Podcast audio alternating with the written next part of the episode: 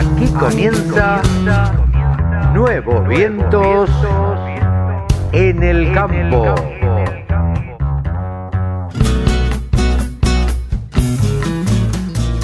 Hola, hola, hola, hola, ¿cómo les va? Buenos días, buenas tardes, buenas noches. ¿Cómo andan mis amigos? Una edición más de Nuevos Vientos en el campo, por la radio del campo. Aquí estamos acompañándolos un sábado y un domingo más a las 10 de la mañana y a la 1 de la tarde, sábado y domingo. La radio del campo es el medio, www.laradiodelcampo.com. Hoy un montón de notas, un programa larguísimo que casi no nos va a permitir poner música. Pero, ¿saben qué? Nos gustó muchísimo hacer este programa porque charlamos con Heriberto Rocha, que es fundador de la Fundación Dignamente.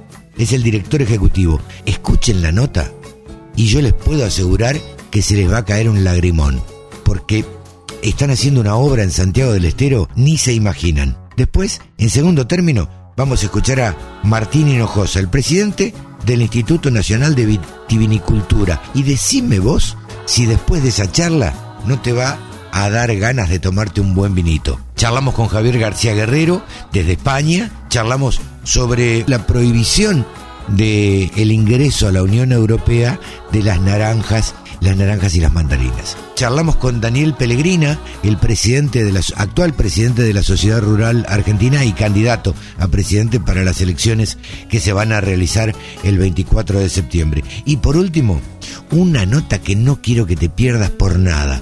A Luis Pérez, el presidente de ALZ Agro, que tiene algo sumamente interesante para contarnos. El lanzamiento de Kira, una nueva plataforma para la compra de insumos.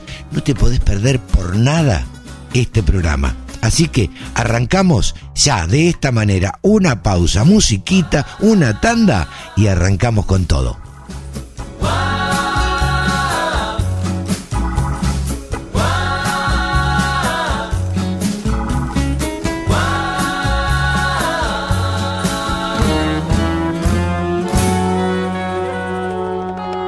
Les cuento que esta mañana me llegó una comunicación de la Fundación Dignamente. Arranca este comunicado diciendo tres soñadores que erradican el hambre en el norte argentino. Numeral Cultivemos Trabajo. Es la historia de Sol, Heriberto y Marcos. Tres amigos de profesiones agropecuarias. Nos interesó, empezamos a investigar y ahora estamos en comunicación con Heriberto Rocha. ¿Cómo te va, Heriberto? Buenas tardes. Hola, Carlos. Buenas tardes. Gracias por la comunicación. No, por favor, a vos por atendernos. Contanos un poquito, a ver, de qué se trata Fundación Dignamente. Bueno, Fundación Dignamente nace ya hace tres años. nosotros somos tres amigos de, profesiones agropecuarias que un poco eh, cansados de, ver la problemática que había en el país con el tema del hambre, eh, conocíamos una Argentina que produce, una Argentina que, que puede generar alimento, y dijimos, che, ¿por qué hay y por qué existe hambre? Así que bueno, decidimos ponernos manos a la obra y creamos una organización que lo que hacemos, trabajamos para erradicar la desnutrición infantil y el hambre en el norte argentino.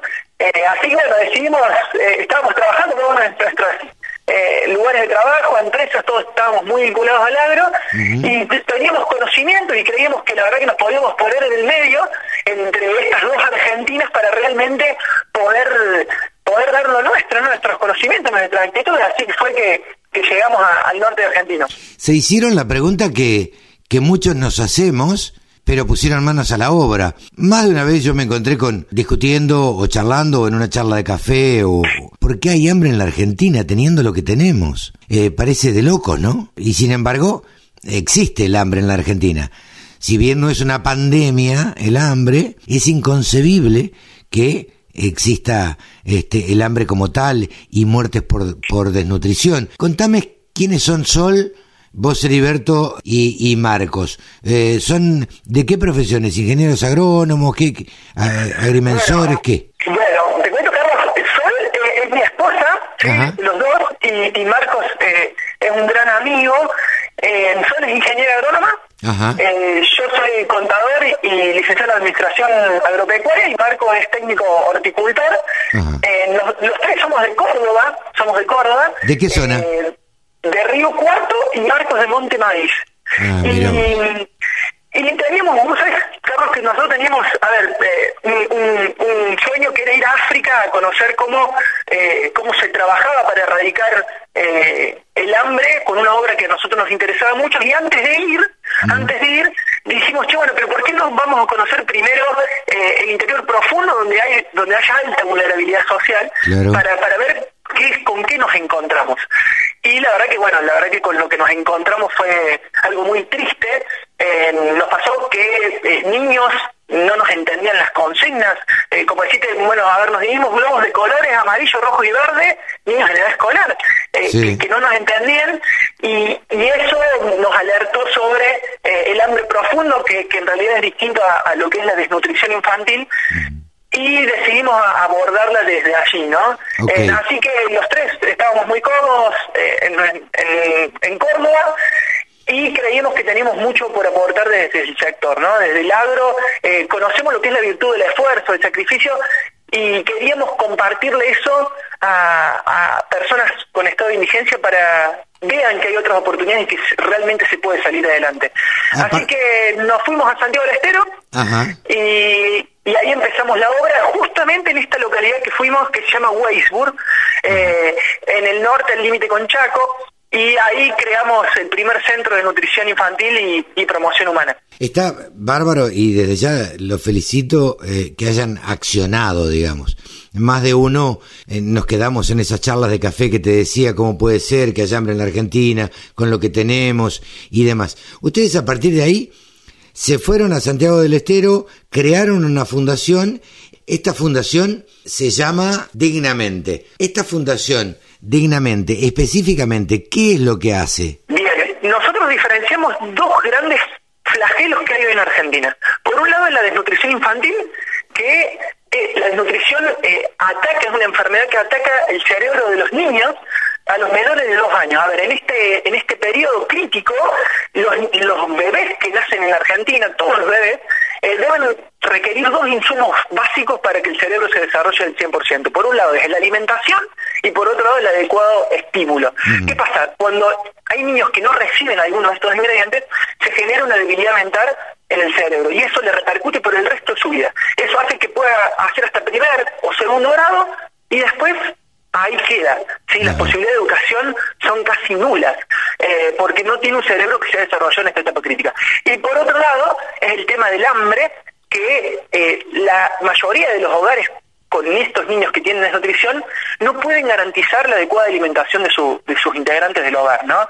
es decir, no tienen eh, ingresos y si los tienen no los pueden canalizar para garantizar la seguridad alimentaria del hogar. Así que, por un lado, atendemos la urgencia con equipos médicos, es decir, un niño que está desnutrido, hay que recuperarlo, y por otro lado, hay que tratar el mediano y largo plazo para que ese hogar aprenda a generar ingresos genuinos. ¿Y cómo lo hacemos? A través de la producción y el trabajo, con clústeres hortícolas donde las familias aprenden a producir eh, y venden los productos a los mercados que vamos eh, consiguiendo y con eso generan ingresos generales que le permiten comprar alimentos para garantizar la seguridad alimentaria. Eso es la seguridad alimentaria que tanto hablamos, que tiene que ver con generar ingresos genuinos para que el hogar pueda salir adelante. Ok, me parece genial, la verdad que los felicito por, por la obra. ¿Se radicaron en Santiago del Estero con la fundación? Eh, ¿Qué es lo que hicieron? Y además, en estos hogares, ¿qué hacen? ¿Van y les enseñan eh, qué es lo que pueden producir?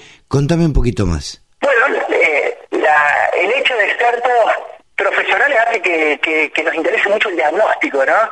Eh, a veces, Carlos, siempre decimos, che, si me duele la rodilla, ¿me puedo tomar algo que un calmante o bien puedo ir a hacerme una placa para saber qué parte es la que hay que accionar? Eh, para si hay que operar, si hay que tratar con otro tipo de medicamentos. Bueno, nosotros creemos que el, hacer un diagnóstico preciso lleva a, realizar acciones mucho más eh, certeras y evidentes. Es por eso que lo primero que hicimos fue diagnosticar el lugar con niños que estaban con índice de desnutrición. Nos radicamos en Santiago del Estero porque había que crear un equipo de médicos, de pediatras, de nutricionistas, de, especialistas en desarrollo psicomotor. Entonces creamos eh, un centro en esta localidad y paralelamente eh, fuimos averiguando y fuimos eh, cómo, cómo podíamos producir en estas zonas donde hay altas temperaturas, donde de pronto ah, hay escasez de lluvias, y la verdad que lo primero que hicimos, mira, Carlos, nos pasó algo muy, una anécdota. Eh, nos llega una noticia que Israel era proveedor de hortalizas a la Unión Europea. Y yo decía, che, pero Israel es pleno desierto. ¿Cómo, puede ser? Y, y, así que esa noticia cuando la, leemos nos pusimos a, investigar acerca del caso de Israel y cómo casi en el desierto se puede producir. Así que bueno. eso fue lo que hicimos, ¿no? Eh, llevar tecnología y sobre todo conocimiento para, para hacer un sistema de, riego por goteo, para hacer sistemas eficientes para que las familias puedan producir y en eso estamos. La verdad que muy contentos con lo que se lleva adelante. Te iba a decir, Israel es, eh, a ver, ganan siempre el Mundial de Riego. Digo, tienen un país tan desértico que han tenido que desarrollarse y de hecho los equipos que se venden en la Argentina en su mayoría son de origen israelí. Están eh, actuando, por lo que tengo entendido, en Weisburg, en Quimilí y en Campo Gallo. Eh, han recuperado a más de 200 chicos en estado de desnutrición, con, bueno, con un programa médico y, demás. Ahora, eh, supongo que ustedes, como fundación, digo, necesitan recursos y, a veces hace falta y mucho. Eh, ¿Cómo se puede colaborar con la fundación? Bueno, Carlos, tal como lo, mencionaste, es nuestro combustible, ¿no? Y si nosotros tenemos 10 hogares que sufren hambre, para incluirlos a, un clúster para que puedan generar trabajo, necesitamos financiar al menos el primer año lo que es la asistencia técnica de los profesionales, eh, de ingenieros agrónomos, de trabajadores sociales que van a ser los quienes están a la par para para enseñar. Es por eso que nuestro combustible para crecer es el aporte de personas que crean que esta es la visión de país para el cual se saca adelante, ¿no? con el trabajo.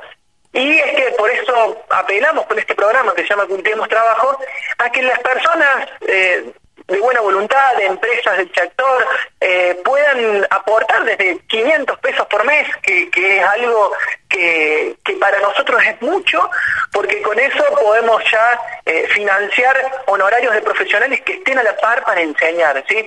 Nosotros no damos nada en la fundación, no damos nada material, no todo lo, que hacemos es justamente acompañar a las familias para que puedan transformarse. Y eso lo hacemos con equipos de personas que mediante un proceso educador, si una persona ingresa en enero, en diciembre hay que darle el egreso.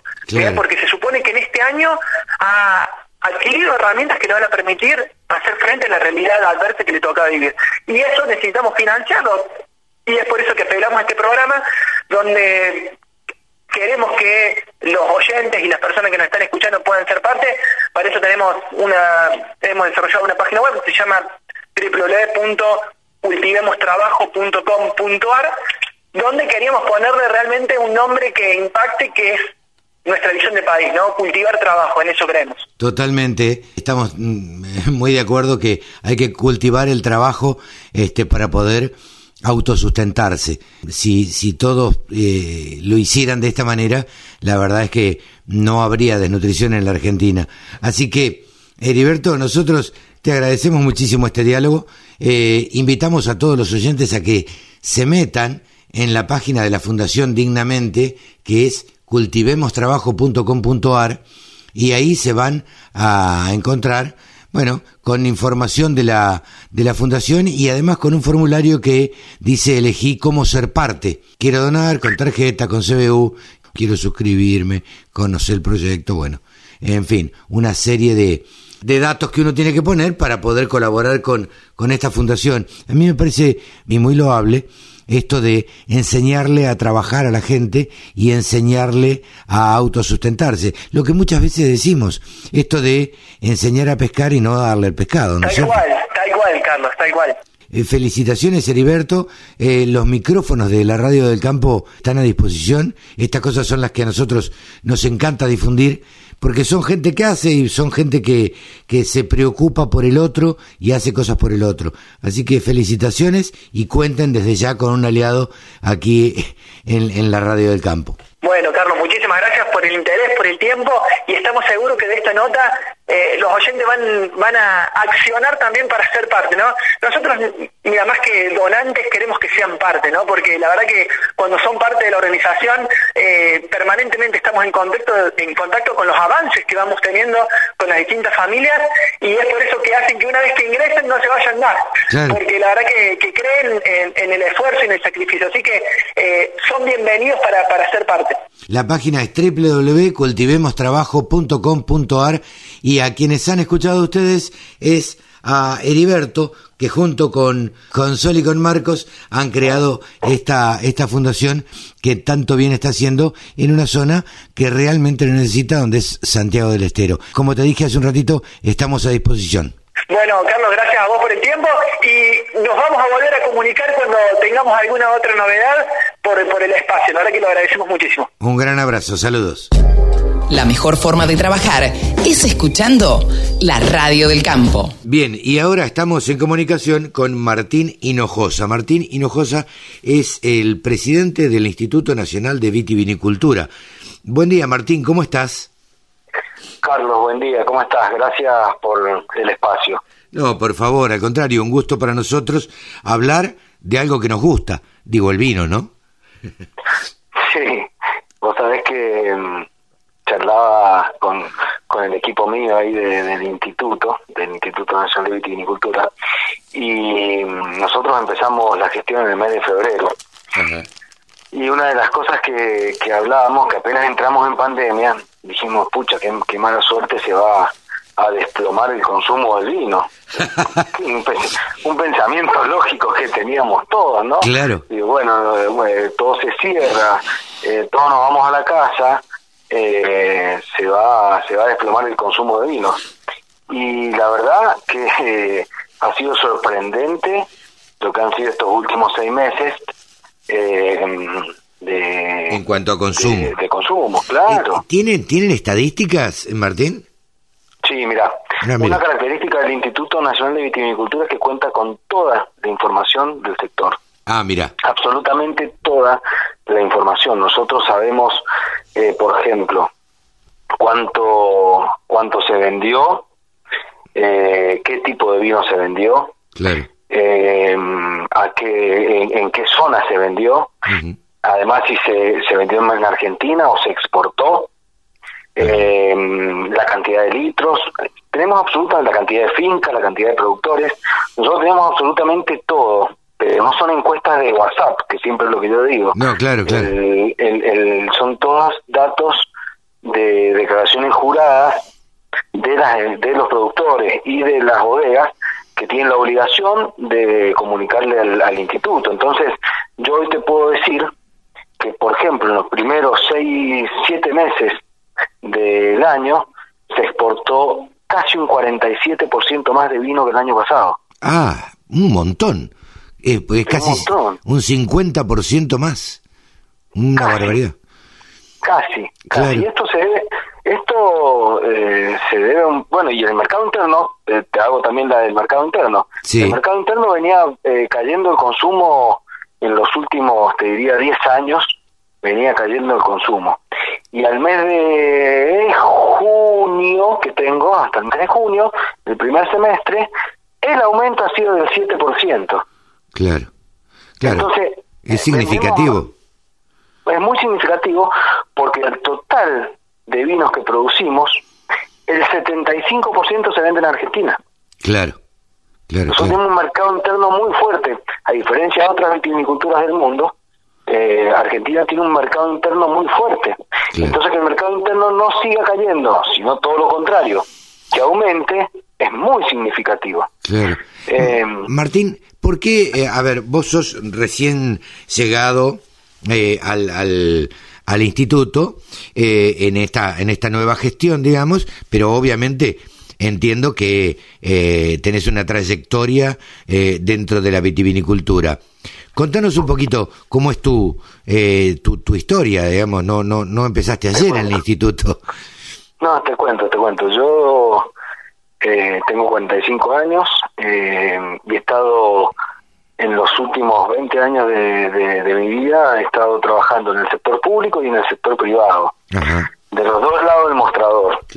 Eh, yo soy productor vitivinícola y la familia tiene una bodega, la familia eh, de mi padre y de mis tíos tiene una, una, una bodega y siempre he estado ligado a la vitivinicultura. Conozco desde la cosecha de uva hasta hasta el corcho. eh, Sí.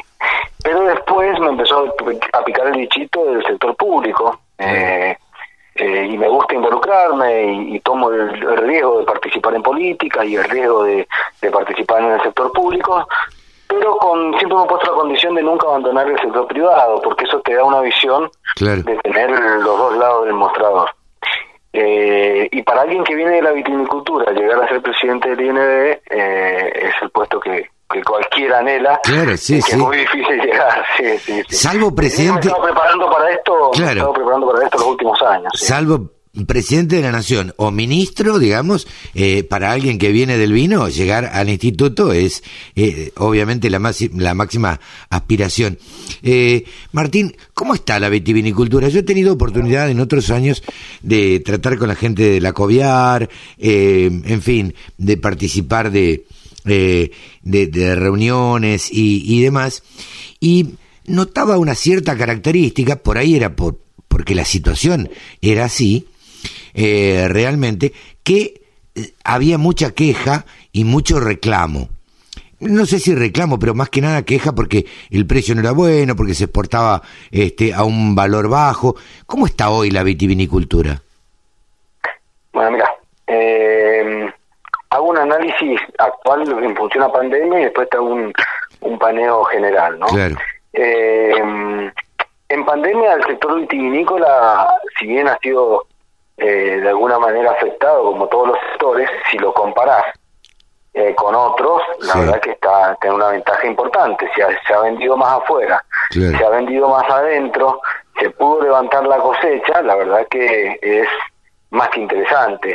Eh, creo creo que eh, lo rico de esto es el análisis que ha pasado. Yo entiendo que por lo que hemos hablado con distintos vendedores, eh, se han vuelto a ganar nuevos momentos de consumo que se habían perdido. Ah, mira. momentos, momentos de consumo en casa, donde volvimos a almorzar en la casa durante mucho tiempo. Eh, eso permitió que puedas tomarte una copa de vino en el almuerzo, no manejar. Sí, claro. Eso también, pero, pero también un dato muy significativo, dos datos muy significativos. Primero que se acercaron al vino los jóvenes. Ajá. Y esto lo hemos chequeado en el sentido de que cuando se cierran los bares y se cerraron las pubs, suponte, eh, donde vos consumías, no sé, un mojito, por decirte, la verdad que en tu casa no te haces un mojito. No, claro. Ahora sí te animás a comprarte una, una, una botella de vino. Eso permitió que eh, los jóvenes se acercaran al vino, que, que había sido un poco una deuda de la vitinicultura eh, con los jóvenes, porque mm, los hemos alejado en algún sentido eh, tratando de hacerlo complejo al consumo de vino. La verdad que yo digo, a mí me molesta cuando dicen que no tomo vino porque no sé tomar vino. La verdad que, que necesitas un tragacorcho nada más para saber tomar vino. Claro. Después, cualquiera. Sí, sí. Después te podés complicar o no el consumo. Digo. Claro, totalmente. Eh, digo, yo creo que mm, me parece, esto es una opinión absolutamente personal, que el vino no era amigable con los jóvenes. Los jóvenes estaban requiriendo una bebida tal vez un poco más liviana o más fácil de tomar. Bueno, y ahí vamos, ahí vamos al segundo paneo que, que yo te decía. Eh, primero eh, hablamos un poco de qué pasó en pandemia, donde aumentó el consumo y, los jóvenes se acercaron al vino. Y otro dato no menor es que al estar cerrados los restaurantes, uno compra el vino en, almacenes de barrio que son más que es más barato. Por eso también se consume más. es más barato que en un restaurante. Sí, sí. Eh, pero creo que en la vitinicultura, a nivel general, hay que empezar a hablar de otros temas, hay que empezar a discutir otros temas. Ajá hay que empezar a darle modernidad a la vitivinicultura. Esto que vos acabas de decir, de eh, amigar el consumo de vinos a los jóvenes, implica empezar a pensar en vinos de, otra graduación alcohólica, implica pensar en vinos, eh, en bebidas a base de vino, Claro. implica nuevos envases, desarrollo de nuevos envases. Nosotros estamos impulsando mucho desde, desde la presidencia eh, la utilización de nuevos envases. Los jóvenes son mucho más desestructurados a la hora de tomar. Claro. Necesitan, después, después cada uno puede ir complejizando el consumo. Lo que no hay que hacer, lo que no hay que hacer es eh, evitar que alguien se sume. Claro. Después uno empieza tomando un vino con soja, un vino con jugo, un vino con durazno y después si quiere lo va lo va complejizando y buscando las características que a todos nos gusta encontrar cuando empezamos a avanzar en el consumo. Pero, Claro. pero, me- pero estos son los temas que creo que hay que empezar a desarrollar en el sector vitivinícola. ¿Cómo hacer para vender más? ¿Cómo hacer para acercar los, los jóvenes a los vinos? ¿Cómo mejorar las relaciones comerciales con otros países? Vos sabés No, que... nos vamos a que- Sí. Perdóname, vos sabés que el otro día eh, en la Radio del Campo tenemos un programa de vinos eh, y bueno, eh, el programa se caracteriza porque eh, cuando, cuando hacemos un programa, o cuando hacen, mejor dicho, desde Rosario los periodistas, el, el programa, te mandan una botella de vino a tu casa o a donde estés y eh, un poco el, el motivo es tomarte una botella o una copa de vino, digamos, Sí. durante el programa, ir probando una, una botella. Bueno, eh, nos tocó una bodega X, que no voy a decir que es López, pero bueno, eh, nos mandaron un y nos mandaron un, un pack de vino en lata. Eh, y nos llamó bastante la atención porque vino un pack como si fueran latas de cerveza, pero de vino. Sí. Este, y me pareció, más allá de la calidad del vino, no estoy juzgando absolutamente nada. Digo, me pareció que tomar un vino blanco frío en lata eh, era una buena manera de acercar a los jóvenes eh, a, al vino, a, a- que puedan tomar el vino. Después, como decís vos, verán si, si lo toman en una copa más alta, a qué temperatura, este, y un montón de cosas, si lo descorchan media hora antes para que el vino tome otro aroma y se airee, eh, otras cosas un poco más complejas que tiene el vino también. Pero. Hacérselo fácil a los jóvenes. Pero es que ese- eh, a eso, a, a eso hay que, esos son los temas que tenemos que empezar a discutir. Claro. Eh, empezar a pensar en, el mercado de la bebida, pero no el mercado de la bebida como competencia solamente la cerveza. Claro. En el mercado de la bebida, donde uno compite hasta con las bebidas agua saborizada, las bebidas cola, en todo ese universo que es el beber, el vino tiene el 2.7% nomás. Claro. Nada más. Sí, sí, sí. Entonces vos fíjate si no hay espacio no, eh, para, para, ir, para tratar de ir creciendo. Y en esto hay que ser sencillo en el consumo. Eh, cuando uno quiere premunizar el consumo, yo digo que es tirarse un tiro en, en los pies. Claro. Porque eh, tenemos que tratar de que de esto, eh, el, el vino en lata, suponte. Sí. Hay seis bodegas que lo comercializan en Sí. Argentina, pero ya hay nueve que me han pedido la autorización. Claro, claro. Entonces, eh, es una tendencia que, que ha, dado su efecto. Seguramente después muchos de esos consumidores de vino en lata van a empezar a buscar otras cosas en el vino. Claro. Pero eso es lo que está bueno. Sí, eso sí, que sí. te da- esa, esa es lo, lo que está bueno. Y, y hay que saber aprovecharlo y sobre todo eh, tratar de mantenerlo. Esto que ha pasado en pandemia, que los jóvenes se han acercado al vino, eso ha permitido que aumente el consumo, bueno, es todo un desafío no Mantenerlo. solamente re- retenerlos, Claro. sino seguir siendo innovador Claro. eh, de alguna manera para que eh, para que sigan sumándose jóvenes, Claro. para que sigan sumándose jóvenes. Eh, ¿qué, qué, ¿Cómo pensás el, el futuro de la vitivinicultura en, en la Argentina? Digo, teniendo en cuenta que tenemos eh, tierras un tanto privilegiadas, que hay vinos desde Salta, Mendoza, eh, Jujuy, Catamarca, eh, el sur, la costa argentina, eh, algunas bodegas este, que, que, han, que tienen algún viñedo eh, sobre la costa, sobre el mar. Eh, en un país tan, tan amplio, ¿cómo te imaginas el futuro? ¿Tiene, ¿Hay margen de crecimiento? Mira, yo al venir del sector tengo una visión optimista como cualquier productor, ¿no? Uno Sí, siempre Es, es optimista en esto. Yo creo que, que hay que empezar a, a empezar a ver el, el vaso medio lleno, hay que tratar de vender más. Yo creo que la vitivinicultura tiene que tener ese, obje- ese objetivo en la cabeza, de cómo hacer para vender más y para eso hay que modernizarse y hay que escuchar mucho. Hay que escuchar mucho a, la gente de experiencia, pero también hay que escuchar a las nuevas generaciones claro. eh, que, te, que te van planteando otro tipo de, de, formas de, de, vivir, de formas de, consumir y que el sector tiene que estar a esa altura. Eh, en ese sentido, yo lo que veo es que en los últimos 20 años lo único que festejamos son eh, las cosechas eh, cuando hay un gran problema climático. Nos ponemos contentos porque porque al de al lado le fue mal y entonces el precio del vino al productor eh, le va a quedar algo. La verdad que yo yo soy de la idea de yo tengo una una frase, ¿no? que digo siempre, yo quiero festejar grandes cosechas. Claro. Totalmente. yo quiero, eh, eh, cada vez que hay una gran cosecha de vino es un drama, no puede ser eso, porque estamos mirando hacia adentro y no hacia afuera, tenemos que empezar a mirar hacia afuera y decir, bueno, che, ¿cómo hacemos para vender más? ¿Cómo el Estado me ayuda para vender más? El Estado también tiene que ser parte de la solución, no puede ser parte del problema. Eh, nosotros en ese sentido estamos trabajando en distintas eh, resoluciones para que se simplifique el consumo de vino, pero incluso hemos armado eh, eh, congresos muy grandes entre desarrolladores tecnológicos, jóvenes con empresas de desarrollo tecnológico y bodegas que necesitan vender más. Y, que, y, que, y que te aportan cosas como, por ejemplo, un chip en la etiqueta que te desprende un juego que, que el día que destapas la botella podés jugar a través de tu celular.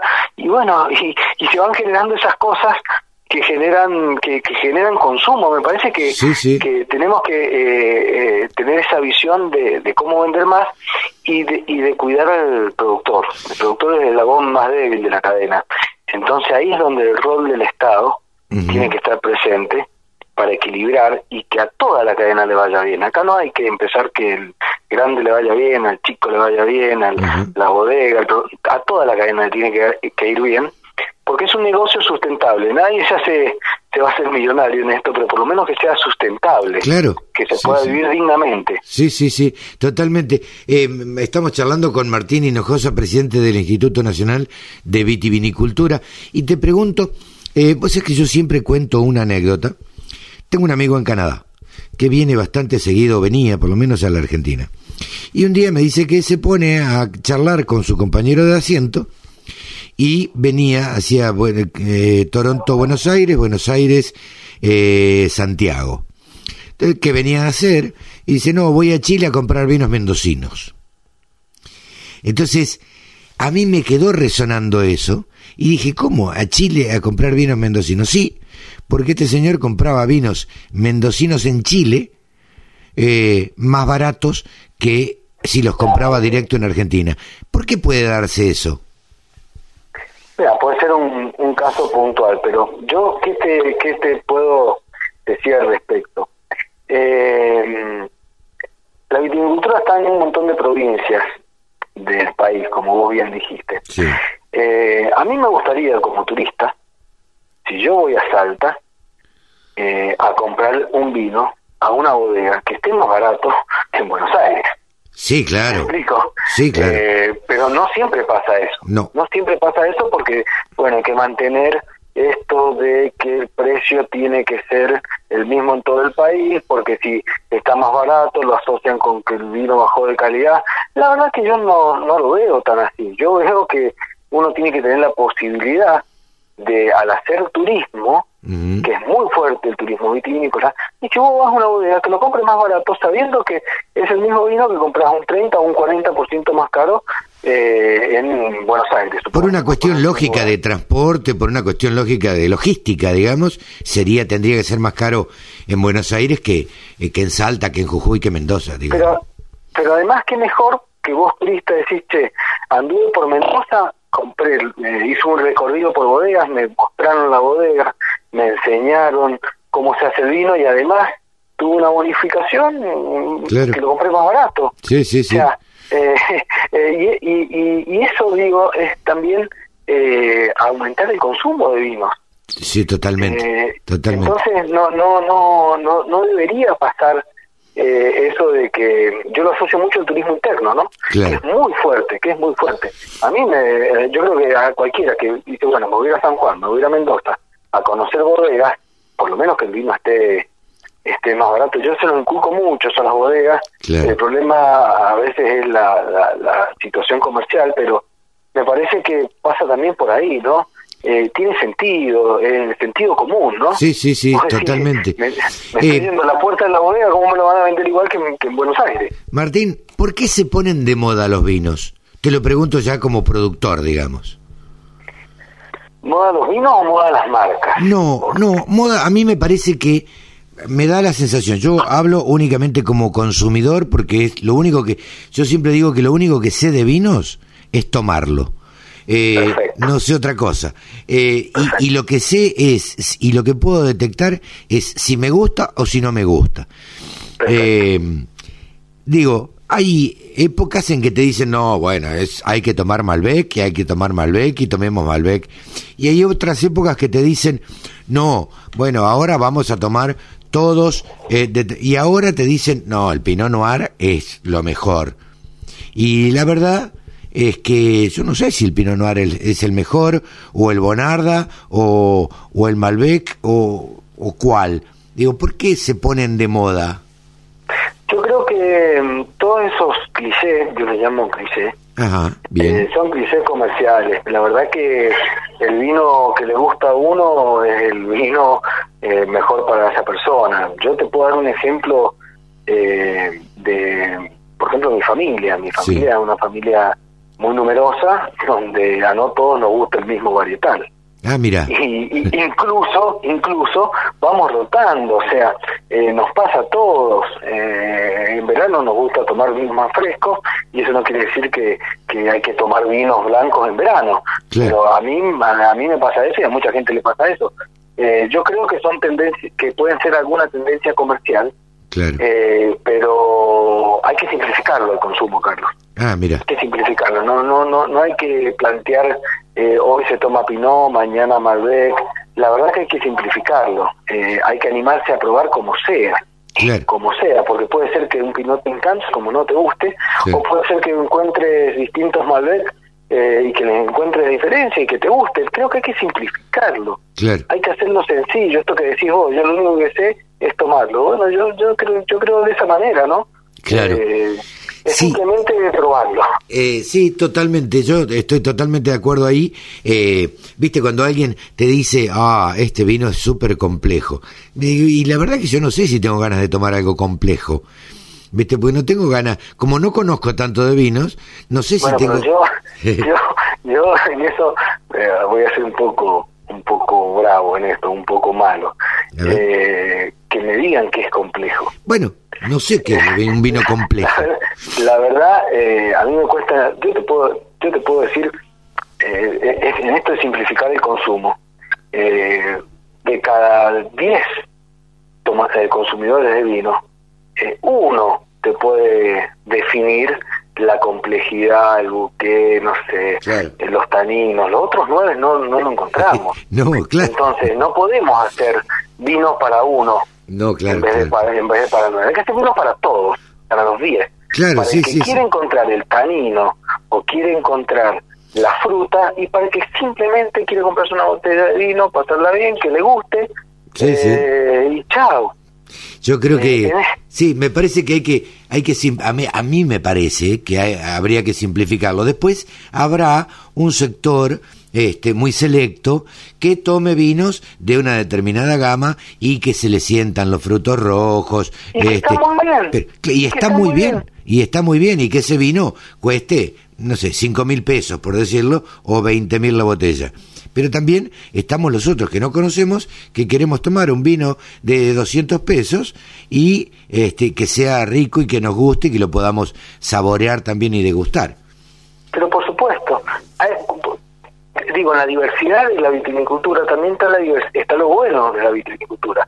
En esa diversidad hay que hacer vino para todos, para todos. Vos fíjate eh, que tiene que tiene que estar el vino para el que quiere gastarse 50 pesos y para el que quiere gastarse 2 mil pesos. Tiene que estar abierto para todos y no por eso eh, expulsar a, consumidores de, vino, todo lo contrario, todo lo contrario, hay que sumarlos. Sumarlos. Hay que sumarlos desde, desde nuevos envases, desde nuevas formas, desde, desde la tecnología y la innovación, esto que te comentaba recién. Sí, sí. De, que las etiquetas interactivas.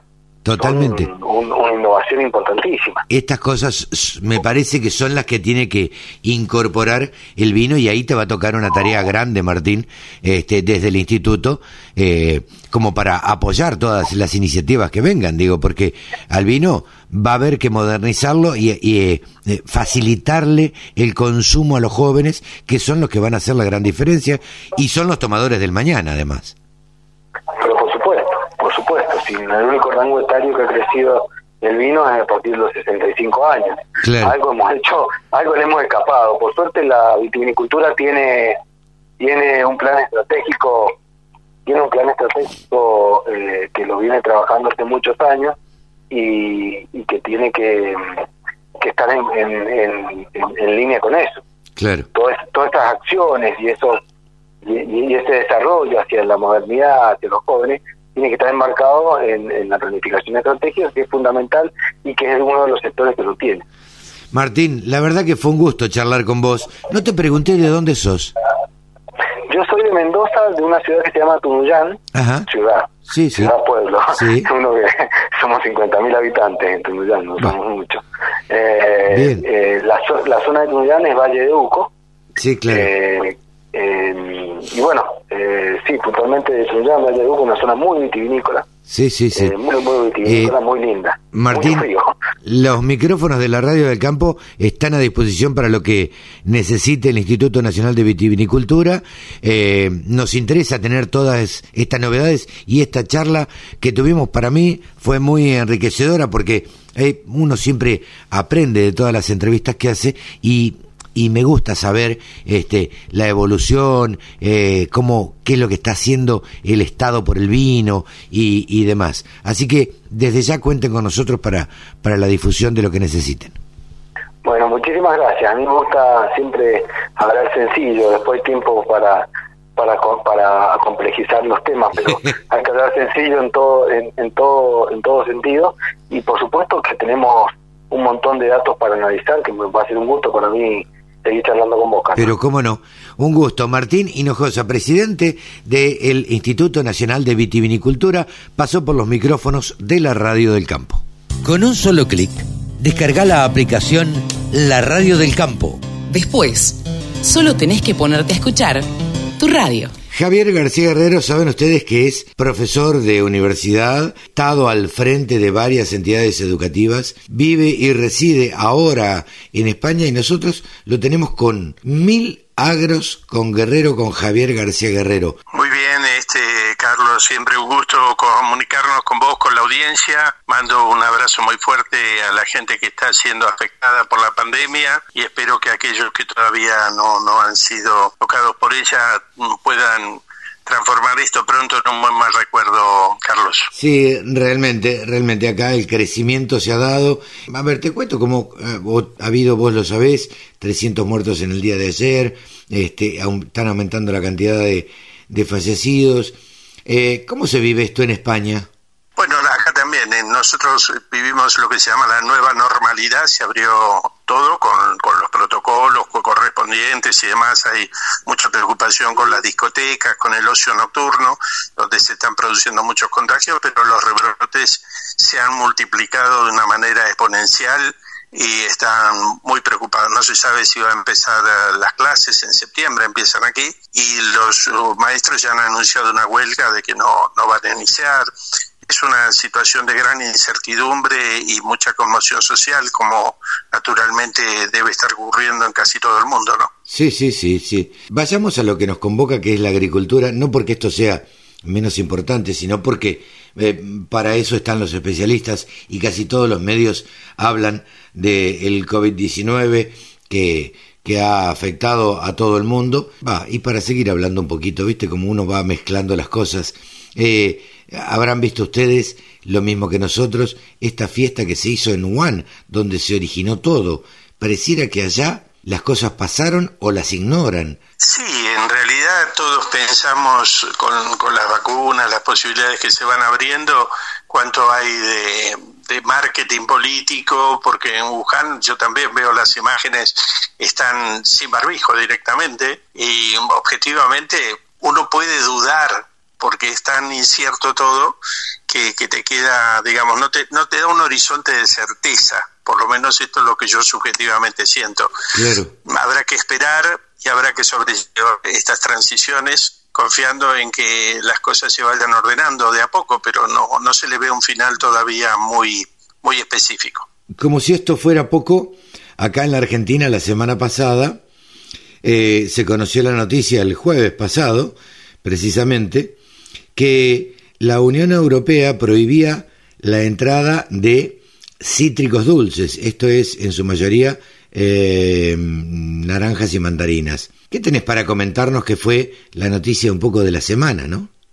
Bueno, eh, un impacto muy severo sobre economías regionales, eh, economías regionales que son por lo general de monocultivo, yo creo que son pomelo, limón, mandarina y naranja. Naranja, no olvidemos que el plan contra el hambre, cuando se inició este gobierno con la tarjeta eh, que generó para paliar esas circunstancias extremas, empezó en Concordia, que es donde está el núcleo de la producción de naranja. Sí. Y mm, en el caso de, claro, en el caso del limón, tenemos eh, en Salta entre cuatro empresas eh, reúnen el, el 90 y pico por ciento de la exportación de limón, pero están produciendo eh, 50 mil toneladas, una cantidad que nos constituye en el primer productor mundial de limones. Tienen un contrato, La Moraleja, una empresa española, eh, vinculada, bueno, del tesorero, del ex tesorero del Partido Popular aquí en España, que ha sido denunciado justamente por esas, ese tipo de inversiones en Argentina, pero tiene un esporio, ¿no? Este tiene una producción que le han metido durante 20 años a Coca-Cola para hacer Coca-Cola con limón. Claro. Y realmente, claro, tienen casi eh, yo creo que son 1.800 empleos en temporada alta y tienen un monte de 27.000 hectáreas. Para que vos tengas una referencia, Carlos, y la audiencia, Buenos Aires abarca 20.000. Ellos tienen un monte de 27.000, Claro, sí, sí, sí, sí, es impresionante este, lo que se produce ahí. Eh, pero más allá de eso, eh, ¿a qué crees que se debe? ¿Realmente es a a esta enfermedad que tienen eh, los cítricos, la, la, mancha negra? Bueno, en realidad este antes, 10 o, o 12 días antes se rechazó un cargamento muy importante volumen de naranja porque tenía presencia de clorpirifos, un insecticida que estaba en la cáscara que en la Argentina está absolutamente permitido y aquí está absolutamente prohibido. Ah. La reflexión que me induce tu pregunta, Carlos, es, pero hace tres meses, hace seis meses o hace un año, ¿no tenían clorpirifos las cáscaras de naranja que venían de la Argentina? Y la respuesta es muy probable que sí. el tema es que las barreras paradancelarias, como fue en su momento la aftosa, este, como es en este momento, primero fue clorpirifos, después es la mancha negra, y después, este, digamos, como que están buscando el pelo el huevo, ¿no? Entonces, eh, lo que para mí queda en evidencia es el proteccionismo que va a ser la nueva pandemia, pero no solamente en los cítricos. En todo, en todo va a ser así. Ahora, en todo, vos Sí. Sí, perdón, Carlos, la caída de las exportaciones de carne eh, de la Argentina. En julio fue del 20%, la caída del precio en que se vendió esa carne fue del 10%. Está habiendo, eh, bueno, hay alguna excepción con la soja porque hay un problema climático importante, pero en general los futuros venían derrumbándose mm. precisamente porque lo que cae es el comercio internacional. Un momento que nosotros estamos proponiendo un crecimiento liderado por las exportaciones, es improbable que nos compren aunque el precio sea conveniente y el producto tenga buena calidad. Ahora, ¿vos crees que esto se dio eh, por un mero proteccionismo y nada más o por ahí hubo un exceso de producción o una producción superior en España o en alguna parte de la comunidad europea? No, yo pienso, digamos que el proteccionismo es una pandemia general ¿Por qué? Porque mi análisis, ¿no? Subjetivo, eh, tiene un rédito político eh, inmediato y enorme. Cuando yo practico el proteccionismo y hago medidas espectaculares siendo gobierno del país que sea, lo que inmediatamente hago es tapar con la bandera de que estamos todos juntos en esta circunstancia y voy a, mm, digamos, homogeneizar las graves discrepancias que hay entre sectores que están más o menos perjudicados, diciendo, bueno, vamos todos juntos, vamos a protegernos, vamos a estar todos unidos. Este es un activo político. El segundo es, indudablemente, que el, generar proteccionismo inmediatamente, no en el mediano plazo, inmediatamente genera empleo local. Claro. Vos tenés un producto, a lo mejor una naranja más cara, no importa, pero es una naranja española o una naranja francesa, y lo que obtenés inmediatamente es, el rédito de que te mejoran algunos indicadores de empleo, de actividad, y en este momento no está como para no hacer nada. Los gobiernos están preocupados de aumentar su base política. Desde el punto de vista este, de la División Internacional del Trabajo y, de todas las ventajas, este, indudablemente es negativo. Yo te cuento una anécdota que a mí me marcó cuando recién me recibí de la maestría en economía, trabajaba en el Ministerio de Agricultura y tuve una oportunidad de hablar con gente que venía de la Comunidad Económica Europea y les planteé todos los inconvenientes, los tenía muy estudiados, los casos, las curvas, los excedentes del consumidor, eh, mientras tomábamos un, un entremés, un canapé o algo por el estilo, eh, a un funcionario de la Comunidad Económica Europea. Él me escuchó con mucha amabilidad y cuando pensó que yo le había abrumado lo suficiente, yo le preguntaba, pero ¿por qué? ¿Por qué entonces ustedes tienen estas conductas proteccionistas? Y él me contestó y suspiró, hizo un silencio y me dijo, pienso que lo hacemos porque somos lo suficientemente ricos. Yo dije, bueno, ¿qué, qué se puede decir? Claro, nada, nada, ante eso, nada. ¿Crees que se va a solucionar en algún momento este tema? Mira, yo creo que en la medida que se normalice este, la situación sanitaria, irán buscando un, nueva, un nuevo orden, una nueva realidad las demás variables. Este, es muy difícil predecir los tiempos y cuáles serán los lugares. Lo que sí te puedo mencionar eh, es el fenómeno que aquí crece con mayor velocidad, que es una cooperativa que se llama ¿Quién es el jefe? ¿Quién es el patrón? Así se llama. La cooperativa. Eh, y que ya es una cooperativa, pero ¿sabés que ha alcanzado el cuarto nivel en venta de leche fluida? Ha alcanzado 11 millones y medio de consumidores en Francia, lo cual significa uno de cada cinco franceses le compra a esta cooperativa. ¿No es una cooperativa de productores? No esto es lo verdaderamente llamativo. Es una cooperativa de consumidores. Pagan un euro cada uno y en el envase le dicen, esta, esta marca paga un precio justo a los productores. Y ellos eligen a través de la web, votan y definen cómo se tiene, por ejemplo, papa, cómo se tiene que cultivar, que, si tiene que ser orgánica o no, la papa no, por ejemplo. Eh, si tienen que, cómo la tienen que almacenar, distribuir, si el envase tiene que ser de plástico, tiene que ser de papel, y cuánto la van a pagar. Eso es notable, ¿no? Ahora, el éxito es tal que ahora se está replicando el modelo en Francia, en el Reino Unido, en Estados Unidos, en España, porque desde que empezaron en el 2016 vendieron ya 123 millones de litros de leche. Claro. Claro, sí, sí, realmente volúmenes para acá impensados, digamos, ¿no?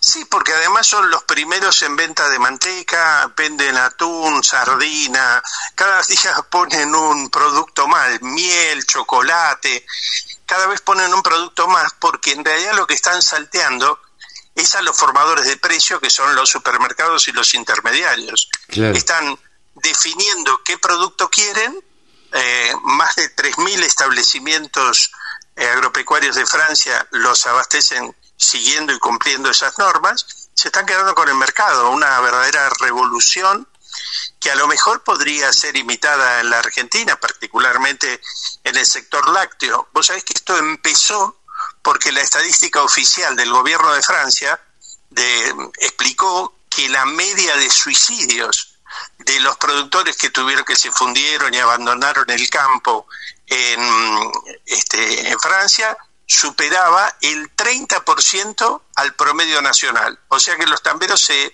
suicidaban en un 30% más que el promedio de la nación. Mira vos. Sacaron la cuenta y dice, si cada, si cada consumidor pagara solamente 4 euros más al año, podríamos parar esta sangría. Y la, gente se organizó y lo hizo. Y lo hizo, claro. Qué increíble, ¿no? Eh, te saco un poquito del tema cítricos. Habrás leído, eh, habrás escuchado y estarás al tanto que la mesa de enlace prácticamente desapareció. Que hay otra entidad que ahora se ha acercado al gobierno y el gobierno la ha recibido y casi te diría que con muy buenos ojos. El Consejo Agroindustrial Argentino, un conglomerado de 53 eh, entidades que nació hace muy, muy poquito. Digamos, uno diría, ¿cómo, cómo llegó todo esto a, a tener tanta relevancia en tan poco tiempo? Eh, ¿cómo, ¿Cómo lo analizás vos a esto? Yo creo que son procesos de acumulación que de repente, digamos, se precipitan, se conforman en un momento, pero que se venían dando eh, a lo largo del tiempo. La sociedad rural argentina, en, otras épocas, era todo el conglomerado de la producción. Claro. Eh, falta de representatividad, crisis de representatividad hizo que se fueran abriendo por un lado Federación Agraria, Confederaciones Rurales, y fuera perdiendo hegemonía lo que empezó siendo una central única, como si dijéramos una CGT única, bueno, empezó a haber diversidad. Pero luego, vos fíjate que no tampoco lograron contener los intereses que la diversificación del agro fue generando y empezó a aparecer Maizar, Crea, Trigar, un montón de entidades que empezaron siendo de asistencia técnica pura y dura, pero que indudablemente empezaron a influir en tanto en el plano normativo de la opinión pública sobre lo que había que hacer, de manera tal que en ese archipiélago ya se perdía una mesa de enlace que se presentaba dividida, que no tenía una propuesta este, unificada. Yo creo que este consejo, yo lo miro con, con muy buenas perspectivas, este consejo lo que lo ha aglutinado fundamentalmente es una propuesta, la propuesta de aumentar 700 mil puestos de trabajo en tres años, de exportar 100 mil millones de... Me parece que a través de esa propuesta y a través de algunas interpretaciones que dicen el gobierno, nos puede gustar más, menos, nos puede parecer aborrecible, pero el gobierno. No, Por lo tanto, no dialogar solamente puede ir en contra del sector agropecuario. ¿no? Absolutamente. Digo, eh, el gobierno es el gobierno de turno. Por eso me parece que muy inteligentemente esta entidad, que está liderada por José Martins, el presidente de la Bolsa de Cereales, eh, que de alguna manera dijo en una nota hoy eh, que medio como que había nacido de casualidad, cuando eh, de alguna manera a ellos les llegó la información de que eh, Argentina se podría ir del Mercosur y, bueno, y ahí trataron de, dialogar con, con Solá eh, y con Neme y ahí em, empezaron las primeras charlas. Pero lo que han hecho de inteligente, a mi criterio, no sé cómo, cómo lo, lo evaluás vos, es presentarle un plan. Un plan para que en los próximos 5, 7, 8, 10 años la política no cambie para el sector agropecuario, que es el sector que más divisas le ingresa al Estado y acá se toma en cada gobierno, digamos, ¿no? Naturalmente, coincido plenamente con tu análisis. Matizaría lo siguiente. La negociación no va a ser fácil. Lo que yo escucho del otro lado es, nos ofrecen 700 mil, no lo van a decir a los diarios porque naturalmente es, eh, es impolítico, cuando alguien viene a dialogar hay que dialogar. Pero digo, sentado en la mesa, si nos hiciéramos, si estuviéramos un rinconcito escuchando, escuché algunas voces este, cercanas al esquema gubernamental que decían, nos ofrecen crear 700 mil empleos en, un en tres años y tienen 1.300.000 empleados rurales en negro nos ofrecen aumentar 100 mil mil millones de dólares por año las exportaciones en un momento que no nos compran ni siquiera lo que nos compraba. Pero indudablemente yo creo que van a tener la mejor receptividad y que es absolutamente positivo, no solamente que se hayan reunido, porque muchas veces hemos visto reuniones con bandas de música, sino que se reúnen alrededor de un plan. Totalmente. Yo la verdad que los felicito, los aliento, matizo diciendo no va a ser una negociación fácil, no hay que generarse falsas expectativas, es una negociación dura donde seguramente ambas partes no obtendrán lo que esperan, pero eso es lo mejor que puede pasar porque quiere decir que han acordado. Totalmente, eh, totalmente de acuerdo con, ese análisis.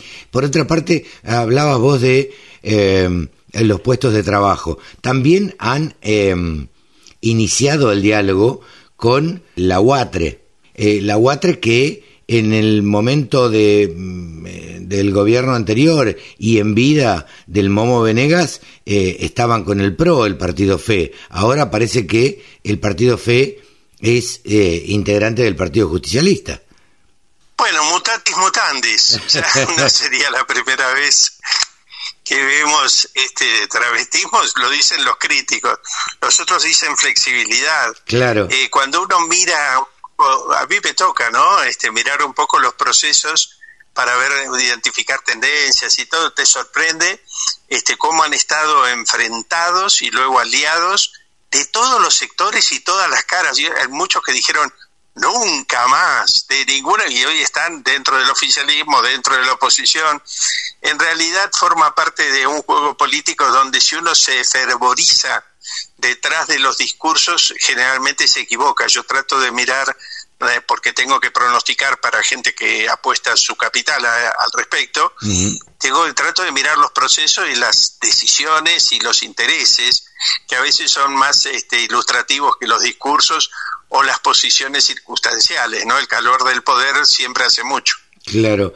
Eh, ahora, fíjate qué, extraño, ¿no? Cristina Kirchner, en, su momento, junto con Néstor, se pelearon con, con el campo. Eh, allá por el 2018, eh, la 125, la resolución 125, fue la que dio lugar a, a ese distanciamiento y a esa enemistad eh, entre, entre el campo y el gobierno. Ahora, fíjate que los tres eh, representantes más importantes del campo, del gobierno, Alberto Fernández, Cristina Fernández de Kirchner y Sergio Massa, tomaron este proyecto que se les presentó con buen gusto eh, y, de alguna manera incentivaron a trabajar en equipo. Eh, ¿Por qué se dará esta dada de vuelta también de parte del gobierno?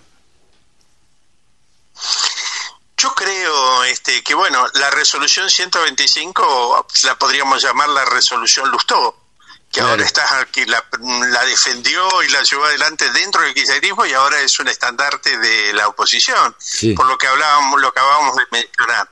Yo creo que lo que marca este, la mayor o menor predisposición es la debilidad relativa de los gobiernos. En la medida, como vos señalabas, que hay una necesidad de incentivar la producción agropecuaria, de no generar desaliento y demás, mostrarán mejor predisposición que si están con un 54% al cual le sigue un 17% de Wiener. O sea, es natural que, digamos, la gente tienda a comportarse cuando tiene mayorías absolutas en las dos cámaras, como ocurrió en la Argentina, de un modo más independiente que cuando ve que la diferencia no es tanta y que hay cierta incertidumbre sobre las elecciones de medio término que vienen en el 21.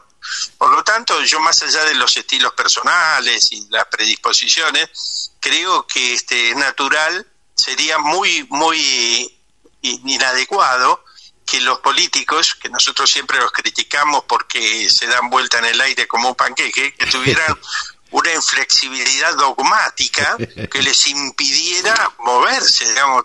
En el fondo todos miramos con una sonrisa irónica algunos movimientos, pero yo en el fondo digo, y en realidad sí, deberían ser flexibles para poder acordar, para poder eh, algunos dirán para poder alternarse en el poder indefinidamente. Bueno, es una visión más negativa. Yo prefiero cuando hay acuerdo a cuando hay golpes sobre la mesa o cuando hay amenazas de, la cadena nacional. Desde ya prefiero cuando hay esta, este vals que están bailando y, y que dicen, sí, amor eterno, nos juntaremos, charlaremos. Lo que importa son las medidas, Carlos, ¿no? Totalmente, yo creo que, a ver, mientras convenga a las dos partes, digo, al, al, al gobierno por los eh, ingresos de divisas y al sector agropecuario porque van a poder planificar y van a poder eh, planificar a largo plazo eh, con políticas más o menos seguras. El, el tema está en que obviamente las dos partes cumplan todo lo que se, se escriba o se diga en el contrato, ¿no? Indudablemente, pero yo digo, los contratos a veces son papel mojado si no se establece un vínculo, que no digo que sea afectivo, ¿eh? No, no, un vínculo de certeza y de confiabilidad. Hay que cumplir pactus manservantan, dice, ¿no? Este, Quiere decir, los pactos se tienen que cumplir. No, no, no, no hay que, digamos, entrar en esta dinámica que ha habido siempre de la revisión continua de todo. Yo creo que está bien sentarse, negociar, acordar y cumplir. es algo que yo veo más en los países europeos que en la Argentina, ¿no? Fíjate qué, qué paradoja, ¿no? Eh, porque pensaba, en las próximas elecciones de medio término o las del 23, eh, el campo, que fue tan duro, crítico con el gobierno de Néstor Kirchner, con el de Cristina Kirchner, eh, y fue tan benevolente con el gobierno de Macri. ¿Va a apoyar al gobierno de Alberto Fernández? Bueno, evidentemente lo que mm, a mí, modesto entender, marcaron las elecciones de presidenciales fue que el campo no se alineó con la dirigencia agropecuaria. Hoy empezamos, más temprano hablábamos de la crisis de representatividad. Sí. Eh, Kisilov ganó en la provincia de Buenos Aires, que es una provincia ganadera, y cuando uno mira los números que no son del conurbano, son sorprendentes, porque en realidad lo, lo, que marcaba la dirigencia era una cosa agropecuaria y la gente del campo votó otra cosa, si no, no hubiera logrado ser gobernador Axel Kicillof. Por lo tanto, yo digo, eh, en realidad los pactos de cúpula tienen el valor de poder dar un, tema indicativo, pero vos fíjate que mientras se producía toda esa coincidencia con las políticas eh, oficiales, se reimplantaron las retenciones por imposición del Fondo Monetario Internacional, se fue el 95%, 95 de los tamberos de la provincia de Santa Fe han abandonado la provincia.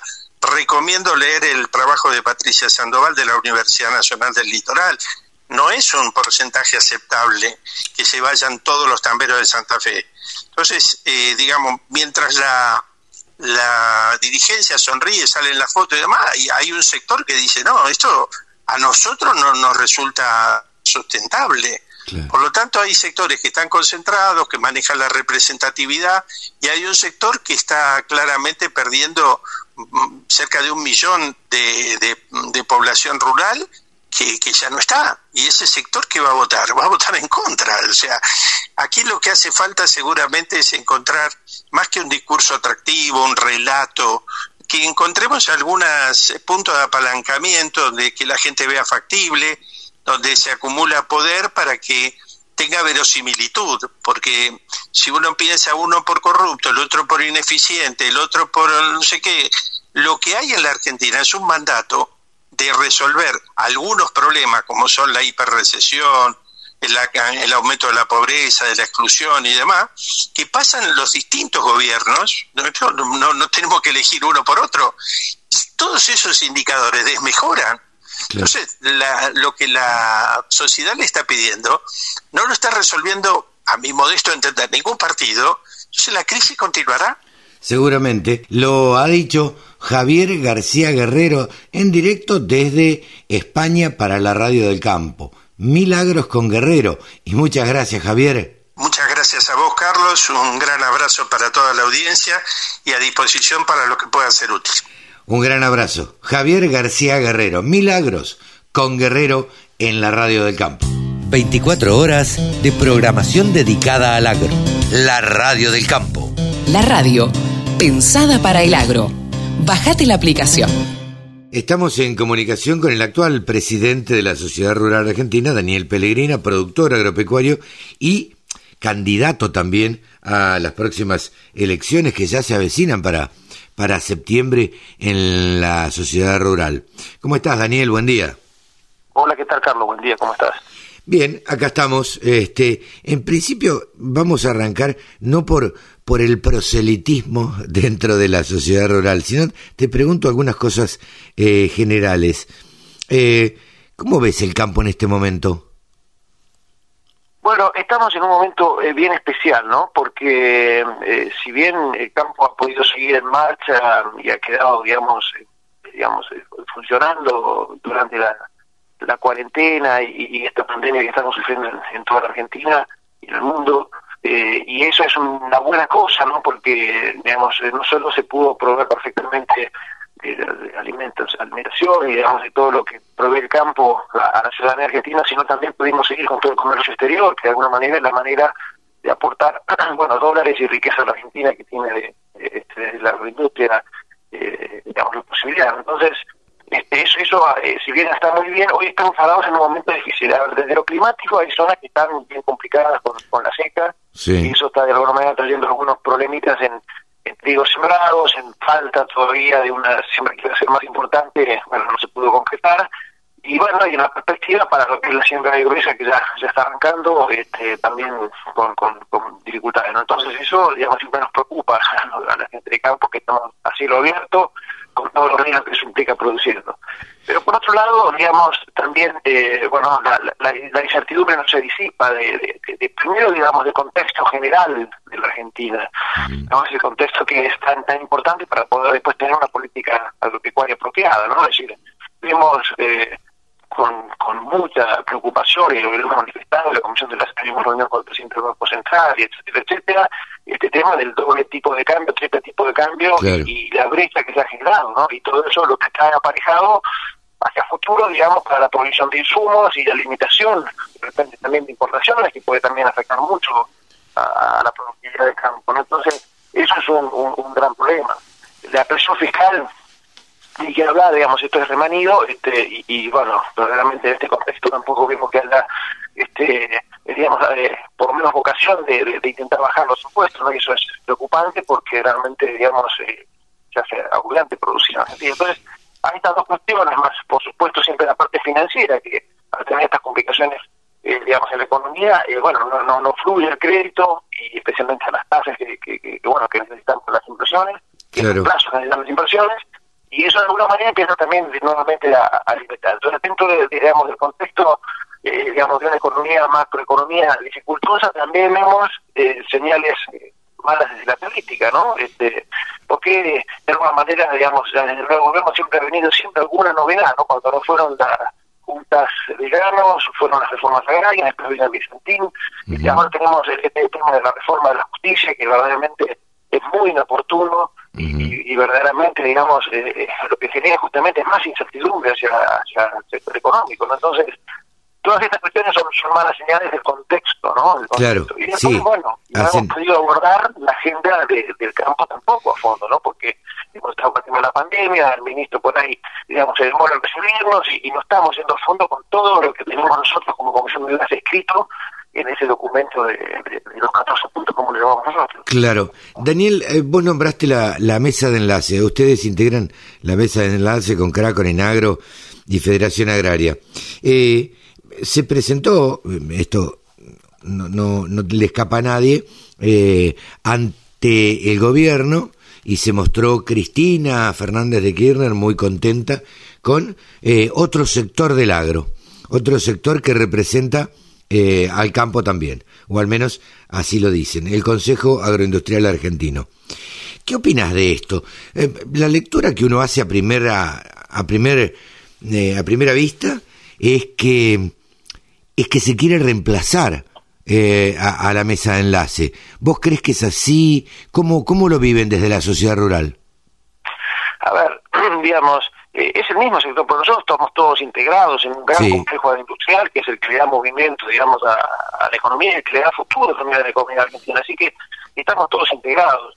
Y básicamente nosotros desde la RUAN siempre hemos, eh, digamos, eh, intentado y hemos trabajado activamente, digamos, para poder integrar, digamos, un trabajo mancomunado, por supuesto, entendiendo las diferencias que tenemos entre distintos eslabones de la cadena y por supuesto entendiendo que allí hay tensiones, hay tensiones necesarias porque digamos, los intereses muchas veces son, son contrapuestos. Entonces, en ese sentido, la rural siempre ha estado activa, y especialmente cuando vos recordás lo que fue ese foro de la cadena industrial que existió y, que de alguna manera tuvo unos buenos resultados y se trabajaba, digamos, sobre proyectos que tenían que ver con estudios económicos, estudios de inversión y todo eso. Pero cuando, digamos, ahí se metió el tema de las diferencias comerciales que tenemos en la cadena, en, otra, en otro gobierno kirchnerista, y cuando se metió, digamos, cómo se gobierna ese espacio, que no es sencillo, porque, digamos, tenemos eh, diferencias de, mirada, y bueno, se complicó y aquel, aquel intento que fue muy fructífero, bueno, terminó fracasando. Entonces nosotros eh, no, no, no, no, no queremos, digamos, repetir ese, esa mala experiencia,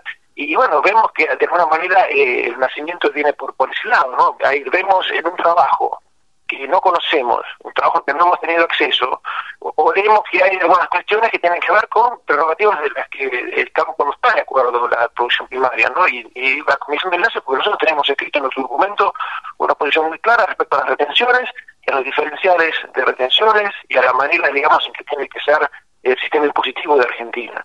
Y eso no lo vemos plasmado, digamos, en este intento, eh, digamos, de, posicionamiento del documento, ¿no? ¿no? No, lo hemos tenido acceso, pero no se ve.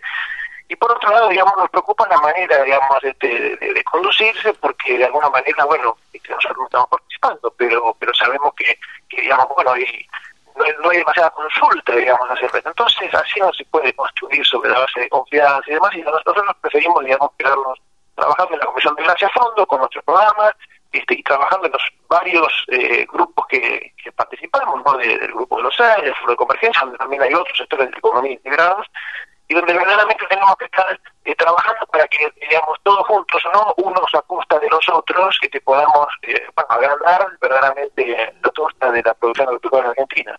Ok, de acuerdo. Queríamos eh, tener tu, tu opinión respecto de esto porque, digamos, eh, un poco Martins, el presidente de la Bolsa de Cereales, es quien está llevando la voz cantante de, de todo esto. hablan de presentar un proyecto eh, y de un proyecto de ley y demás que tenga previsibilidad a 5, 6, 7, 8, 10 años, cosa que en la Argentina eh, es bastante difícil, ¿no? En, este contexto. Sí, absolutamente, digamos, nosotros por eso no, no, no creemos que un proyecto de ley sea la, la, tabla de salvación y de soluciones, ni lo que va a generar previsibilidad. Lamentablemente, digamos, tenemos tantas experiencias de que las cosas se cambian después, digamos, cuando viene el nuevo gobierno, que lo que necesitamos es un contexto eh, digamos, de normalidad de la economía, digamos, políticas apropiadas que básicamente no vayan en contra del sector, nada, nada que beneficie, nada que subsidie, nada que de alguna manera traiga ninguna prerrogativa nueva, este, sino que nos dejen producir, que saquen el freno de mano, y a partir de ahí ese mismo ese mismo impulso hace lo que ninguna ley va a hacer, digamos, que es la, iniciativa propia, la iniciativa económica, digamos, eh, Argentina ha pegado un salto, digamos, eh, enorme en su producción eh, sin ninguna ley, pero sí sobre la base de un paquete tecnológico, la vocación de los productores, el riesgo empresario, y eso es lo que necesitamos allanar para que, digamos, las fuerzas privadas sean las que, las que primen, no se ninguna ley. Hace falta, por supuesto, instrumentos que hagan, por ejemplo, una ley como la de Warrant, que no está siendo sancionada, y es verdaderamente importante porque sería un nuevo beneficio de financiamiento para para el sector, bueno, eso hace falta y ahí tendríamos que estar poniendo el foco. Este, bueno, la ley de semilla que ha quedado todavía remanida y que tenemos que darle una vuelta. Es decir, esas cuestiones hay que resolverlas, pero una ley general verdaderamente no va a tener ninguna solución. Suena eh, por lo menos raro. Eh, Daniel, te tengo que preguntar, sos candidato a presidente de la, de la Rural nuevamente. Eh, ¿Cuándo son las elecciones? El 24, ¿no? De septiembre. sí. La asamblea está prevista para el 24 de septiembre y, bueno, Dios mediante la pandemia podamos realizarla. Eh, no, ¿No previeron hacerla, hacer eh, las elecciones, eh, no sé, no digo vía Zoom, porque no se podría, pero de otra manera que no sea este eh, enviando un sobre? ¿Cómo, ¿Cómo son actualmente? A ver, contanos esto. No, no, la asamblea, digamos, es una, una, digamos, una convocatoria presencial donde pueden ir los socios, por supuesto, a, digamos, a hacer todo el, acto eleccionario este, y a su vez de participar de la asamblea, donde se aprueban, digamos, balances y, y, y, la memoria, etcétera, etcétera, y se hace todo un reconocimiento a los socios, digamos, este, honorarios y vitalicios, así que se puede presencialmente, pero también se puede votar por correspondencia, es un viejo sistema que está funcionando, que funciona bien, digamos, y que además aceptado y aprobado por la Inspección General de Justicia, y bueno, entonces llega un sobre del cual, digamos, después, eh, para lo corto, pierde identidad, o sea, nadie sabe, digamos, eh, quién votó, pierde identidad, digamos, en el, en acto de escrutinio, y ahí, digamos, es todo un procedimiento que además está bien consensuado cuando hay, digamos, eh, disputa electoral, donde hay fiscales, donde hay, digamos, siempre veedores, y es muy transparente, y además siempre está supervisado por la Inspección General de Justicia, ¿no? Respecto a lo que vos decís, digamos, eh, por supuesto que nosotros estamos siempre abiertos a, modernizarnos y además, pero hoy hay una resolución incluso reciente de la Inspección de Justicia que no encuentra ningún sistema, eh, digamos, eh, electrónico que sea confiable para, para ellos y entonces no está permitido, digamos, está expresamente digamos, este, puesto en, una resolución reciente que no se pueden hacer eh, comisos electrónicos. Entonces, este, bueno, a partir de ahí, digamos, cuando la IGJ cambie de opinión y tengamos efectivamente un sistema aprobado, digamos, siempre estamos dispuestos, por supuesto, porque, digamos, como hablamos más temprano, este, esta, esta modernidad de, lo, virtual y, de la posibilidad, digamos, de, acortar distancias y, ganar tiempo y, ahorrar muchos combustibles también de viaje, es bien importante, así que siempre lo tenemos previsto. Sin duda. Eh, ¿Por qué tengo la sensación que hace eh, unos años no había tantas internas y se acordaba de alguna manera eh, se consensuaba, mejor dicho, eh, quién iba, se presentaba y quién, quiénes apoyaban una, una lista y medio el presidente de la sociedad rural salía por consenso. Ahora se han presentado dos listas eh, y, y, hay una disputa. Yo, ¿Es una sensación mía o, siempre sucedió? No, no, no, esto ha sucedido en otras, en otras etapas de, de la rural. Hubo tiempo donde no había, digamos, de alguna manera esa, esa vocación, digamos, de presentar distintas listas, y había, digamos, vocación de consenso, y, y bueno, se resolvió entonces, claro. digamos, pero, pero hubo mucho tiempo después de una disputa que hubo hace unos cuantos años, digamos, eh, cuando hubo una unificación de criterios, allí siempre se manejaba. Pero bueno, esto es, es absolutamente sano, es parte, digamos, de, también de, de, la demostración de la identidad democrática, digamos, que, que tiene su sistema y que de alguna manera, bueno, es abierta. De hecho, digamos, en la última elección donde yo gané, este, digamos, eh, que, también fue diputada, hubo, por ejemplo, tres eh, distritos, nosotros tenemos 14 distritos en el país, donde las provincias integradas, hubo tres distritos, digamos, que, ganó la otra lista, nosotros hay directores de la otra lista, digamos, representando, digamos, los intereses de la rural en, el directorio, entonces, eso es, eso es muy bueno, ¿no? Sí, sí. Y, y, de alguna manera, digamos, este, bueno, también es una una demostración de que es una entidad muy viva y que hay gente que tiene vocación, digamos, de conducirla, como somos nosotros, con todo un equipo que está funcionando muy bien, muy grande, de muchos productores, este, bueno, reconocidos en todo el país y a nivel, digamos, también, especialmente la ganadería, la agricultura, la lechería, este, bueno, con el apoyo también de, de, los cinco presidentes más viejos de la entidad, este, que han tenido una representación desde, el conflicto de 125, digamos, descollante, como Luciano. Entonces, este, verdaderamente, digamos, hay una línea de trabajo, una línea de conducción que, que continuamos y que, digamos, con un equipo al cual, digamos, este, siempre tiene voz, tiene participación y, activa, este, bueno, eh, hay un proyecto muy, muy completo, muy lindo de seguir adelante con una modernización, en la cual ya venimos lanzados este, estamos con muchos cambios de sistemas y haciendo todo, todo lo, que tiene que ver con, con los registros genealógicos del laboratorio, son más fácil para los productores y siempre buscando también la economía. Este, y bueno, y el posicionamiento, tanto a nivel de la Argentina como internacional, este, bueno, de, de, una entidad que, que, digamos, que tiene un peso específico muy grande y que es reconocida y, bueno, este, tratando de incidir en las políticas como todos los días lo hacemos, ¿no? Sí, sí, sí. Sin duda, la, la sociedad rural argentina es la entidad madre de todas, este, y es como, como nació la ruralidad de alguna manera, o la representatividad de los como se sientan representados los productores. Eh, Daniel, ¿qué, ¿vos pensás hacer algún cambio? ¿Pensás seguir en tu línea? Eh, ganás las elecciones. Eh, ¿qué, ¿Qué va a cambiar en la rural? Por eso te digo, es, es continuar con lo que ya venimos haciendo, que es, digamos, seguir con la modernización de la entidad, este, eh, nosotros hemos hecho ya cambios que, implicaron, digamos, que los socios jóvenes se puedan arrimar, digamos, porque tienen otro costo su, su, su membresía, este, y hemos tenido mucho éxito ahí, pues estaba aumentando mucho, digamos, la cantidad de socios que se arriman a rural, socios jóvenes de menos de 35 años, que es una edad espectacular para que, digamos, también nos traigan toda la innovación, todas las nuevas ideas, y eso, digamos, está ya, ya, ya fluyendo. Eh, siempre, digamos, por supuesto, ya hace muchos años que se viene trabajando y digo, la, línea de los, de los predecesores integró a la mujer dentro de, la construcción y eso sigue avanzando, digamos, claramente.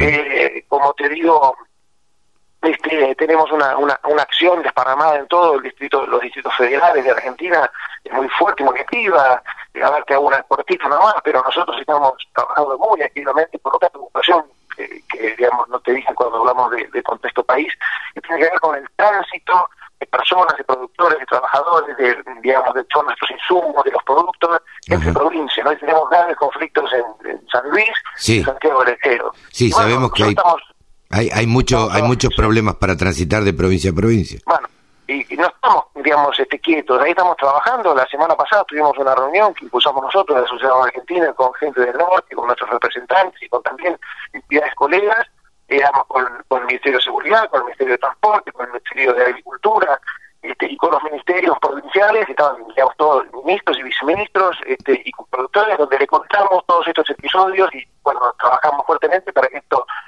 se, se, cambie y ayer le mandamos una cantidad de protocolos que hemos generado nosotros, digamos, en consulta con los productores para, para ver cómo se pueden solucionar. Y eso es un ejemplo que te doy de muchísimas acciones que estamos haciendo en el sur, en el Nevada, estamos trabajando por un fondo adaptatorio y así permanentemente. Entonces, ese es el trabajo que hacemos todos los días, representar productores, eh, los intereses de los productores en el sentido, digamos, este, que, bueno, digamos, que no haya vasalle lo que, lo que corresponde especialmente que nos dejen producir libremente, porque nuestra vocación como productores es, digamos, este, avanzar e integrarse a un país que tiene una, oportunidad y tiene un, un, rol desde, desde, el campo que jugar y esa es, digamos, nuestra permanente vocación. Siempre lo digo, eh, Daniel, ustedes representan a los productores y, eh, y los productores lo único que saben hacer es producir más allá de otras cosas, digo, la única vocación que tiene un productor agropecuario es producir. entonces, si se coarta esa posibilidad, bueno, ahí ya se empiezan a complicar este, todas las demás cosas.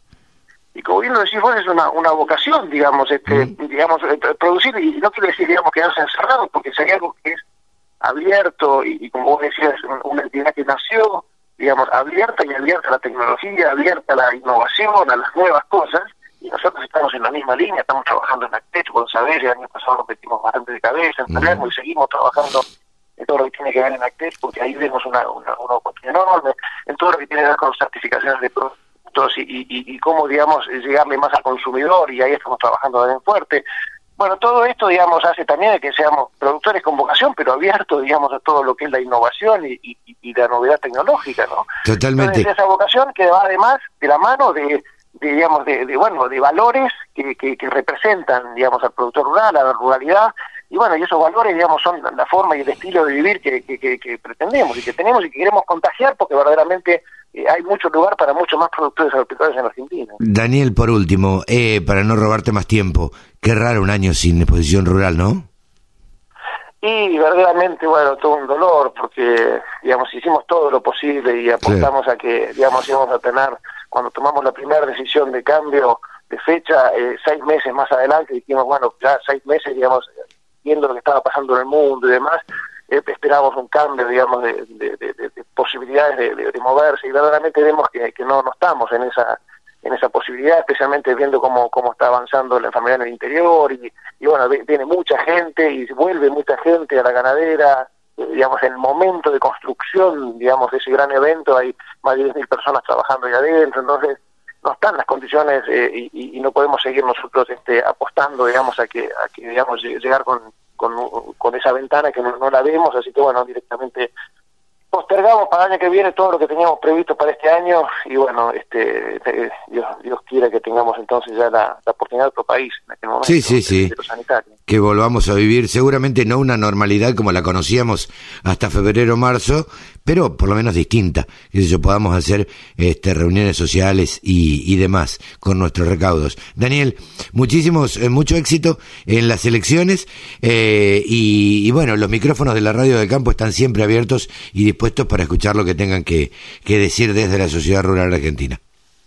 Muchísimas gracias, eh, Carlos, y bueno, siempre es muy bueno estar estar con todas las oportunidades abiertas para comunicar lo, que hacemos y la vocación que tenemos de, digamos, de hacer eh, grande a nuestra Argentina este, de la mano del campo y aprovechar la oportunidad que nuevamente el mundo le, da a, la, a la región, en Argentina, este, bueno, de, desarrollar a, toda la población de Argentina ¿no? y de generar un modelo de desarrollo desde la mano del campo. Así que muchas gracias a vos. Un abrazo grande. Daniel Pellegrini, actual presidente de la Sociedad Rural Argentina. Exposiciones, muestras, rurales, novedades. Toda la información en la radiodelcampo.com. Se lanzó Kira. El otro día nos sorprendimos todos y estábamos todos prendidos al lanzamiento de Kira, que es una nueva empresa que vino a presentarse en plena pandemia o en plena cuarentena alargada. No quiero hacer muy larga la presentación.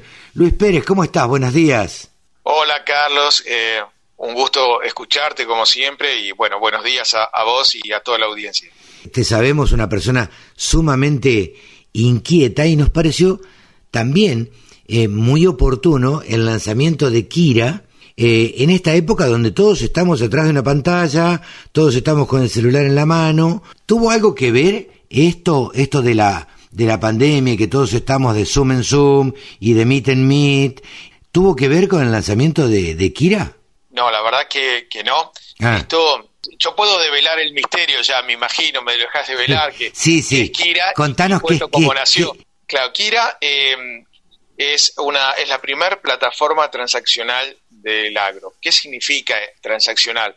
Que cualquier em, productor puede entrar eh, a través de su celular, de la computadora, de su tablet, a Kira global, porque ese, ese es el dominio para entrar, y puede eh, encontrar herbicidas, fungicidas, insecticidas, bolsa, algunos coadyuvantes, alguna semilla, que eh, lo primero que es muy transparente porque los precios lo tienen a la vista, son tan publicados, no hay que loguear, sino que poner ningún dato, y eh, uno puede elegir de dónde retirarlo, de qué Point, cercano a su casa, eh, o si quiere un, envío a campo y demás. Entonces, Kira, a ver, eh, todos estos desarrollos llevan tiempo, hace dos años que empezamos a, trabajarlo, eh, nos agarró ahora la pandemia, la cuarentena, y al último decíamos, bueno, ¿qué hacemos? ¿Lo lanzamos? ¿No lanzamos? La gente está con muchas cosas, pero estaba maduro ya, el bebé estaba para nacer, había que sacarlo a la calle y, que empiece a, transitar y da la sensación que uno lo pensó, por Dios que no, pero bueno, las cosas hay que generarlas. Y, bueno, y cuando tienen que nacer, nacen. Totalmente. Pues es que me pongo a, pensar también en Kira y digo, eh, ¿ustedes por qué, eh, eh, o, vos en este caso, por qué decís que es la primera plataforma? Porque alguna razón debe haber, porque hay otras plataformas que también venden productos para el productor agropecuario. ¿Por qué ustedes en general, son la primera plataforma transaccional del agro? Claro. A ver, somos un, grupo muy, muy grande de gente que hemos trabajado con, las empresas eh, proveedoras, nosotros, productores, eh, los comercios que tienen los productos. Básicamente este es un sistema que va directo del fabricante al productor. El que, el que vende es un fabricante o distintos fabricantes a productor. ¿Y por qué decimos que es la primera transaccional y hay otras plataformas muy buenas, pero un poco distinto? Acá el productor puede eh, mirar los precios, elegir, compra y puede eh, y el pago es en la misma plataforma, todo online. Entonces, no hay un proceso donde dice, mira, ahora te derivo al comercio distribuidor para ver si está y te van a pasar condiciones. Acá el productor está comprando. Nosotros tenemos todo el stock online, con lo cual le decimos, ya lo tengo disponible para entregarte en este, si no te va a llegar en tantos días productor puede programar el retiro porque también muchas veces se anticipan algunas compras para asegurar el proceso bioindustrial que es el agro, pero tampoco lo quiere tener en su campo o en su depósito por los riesgos que tiene y demás. Entonces, dice, mira, puedo elegir la fecha eh, de, retiro. Entonces, básicamente, esta es la diferencia en Kira. En Kira vos haces todo el proceso, desde la elección, eh, es, si lo querés eh, retirar o que te lo manden a campo, y, paga, y lo pagás todo en una plataforma, en un paso. Y eso es lo, realmente novedoso. Mira vos. cambio, esa es la diferencia. Kiraglobal.com eh, es el, el, sitio, digamos, con Q, i r global.com. Ustedes ofrecen insumos sabiendo ya el stock que tienen y demás, y el productor, como vos explicabas recién, puede decidir eh, que se lo entreguen en el campo o que incluso eh, lo dejen en los depósitos de ustedes. Sí, tal cual. Mira, nosotros tenemos en, este, en estos momentos 25 Kira Point eh, en las provincias de Buenos Aires, Santa Fe y Córdoba. Arrancamos inicialmente con estas tres provincias y de a poco vamos a ir avanzando con otras. Entonces van a encontrar los Kira Point en una distancia entre 70 y 120, 130 kilómetros en general, hay una buena cobertura y entonces el productor elige el Kira Point más cercano, que más afinidad tenga con él, porque son empresas también reconocidas de mucha trayectoria eh, en lo que es la, distribución, con una figura distinta acá eh, de, a la tradicional. Acá toda la venta, todo el proceso, hasta el asesoramiento es a través del sistema online y eh, en el Kira Point él va a encontrar otros servicios, va a coordinar la parte final de la de ir a buscarlo o si es entrega a campo. Los precios son eh, precios de contado eh, puestos en cada Kira Point. Si el productor decide o prefiere, eh, porque le resulta más cómodo que se lo mandemos a campo, no hay ningún problema. Él pone en, el misma, en la misma programa, en la misma plataforma, dónde está la ubicación del campo, lo ubica con el Google Maps y le, y le da las distintas alternativas y el costo que eso tiene de envío a campo. Claro, el costo del eh, transporte sería. Tal cual, tal cual. Entonces tratamos que sea muy, muy transparente y que cada uno realmente pague por lo que necesita. Hay cosas que a veces no se necesita o no todos los productores necesitan, bueno, esto lo elijo, esto no, y, busca de, tener el mejor precio. Y son todas eh, productos de máxima calidad y, y, eso es muy importante porque está comprando muy buenas eh, muy buenos productos. La eh, marca de los agroquímicos es Fusión. Sí. Ah, eh, eso te iba a preguntar. ¿Van a trabajar, a ver, con una serie de marcas determinadas? ¿Cómo, cómo, qué productos venden, digamos? ¿O, tienen acuerdos con las fábricas? Claro, eh, inicialmente eh, nuestra la marca que se va a vender es Fusión, que es una marca exclusiva para la plataforma Kira, y ahí hay una paleta muy completa de herbicidas, insecticidas y fungicidas, y además vamos a ir incorporando más productos eh, para hacerla aún más completa. Con lo que hoy estamos ofreciendo cubrimos más o menos un 80-85% de las demandas de los productos y seguramente en los próximos días ya te vamos a contar que vamos a agregar más cosas. Eh, eh, Siloplas es la marca de nuestra nuestro silo, eh, silo bolsa, que es un silo bolsa de los grandes, y Toque, que es el, corrector de aguas para que las aplicaciones sean buenas, y tenemos una alfalfa. Esta es la, la paleta inicial de productos. Ya vamos a incorporar más dentro de esta paleta y vamos a incorporar otros rubros porque cada, a ver, cómo es la charla con cada fabricante, qué necesidad tenés, cómo es el negocio y qué servicio te puede dar Kira para que no se aumenten los eh, costos eh, eh, y que sea lo más eficiente posible para el productor. Entonces, es, vamos a ir incorporando continuamente. El productor agropecuario hoy es un empresario agropecuario que maneja, eh, yo digo siempre que está bajando el promedio de edad de quienes manejan los campos. Digo, cuando uno habla de tecnología, tiene que pensar que el productor agropecuario es una persona que aplica tecnología y no tiene ningún reparo hoy de, de hacer una transacción a través del teléfono, a través de la computadora, a través de la tablet. ¿Creen ustedes que este curso acelerado que tuvimos que hacer de tecnología en estos cuatro, cinco, seis meses los va a beneficiar, obviamente, ¿no? Sí, sí. Mira, cuando uno analiza cuánto se manejaba de e-check en todos los sectores.